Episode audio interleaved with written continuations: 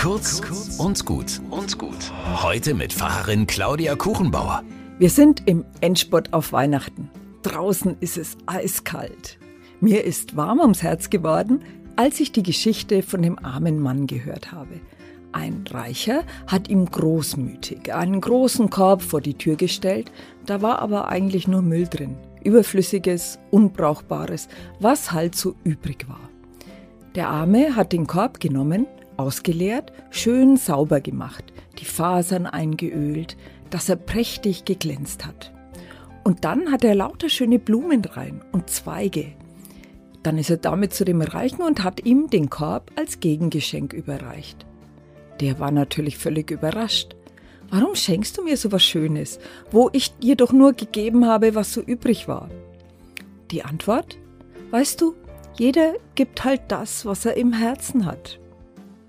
Frohe Weihnachten.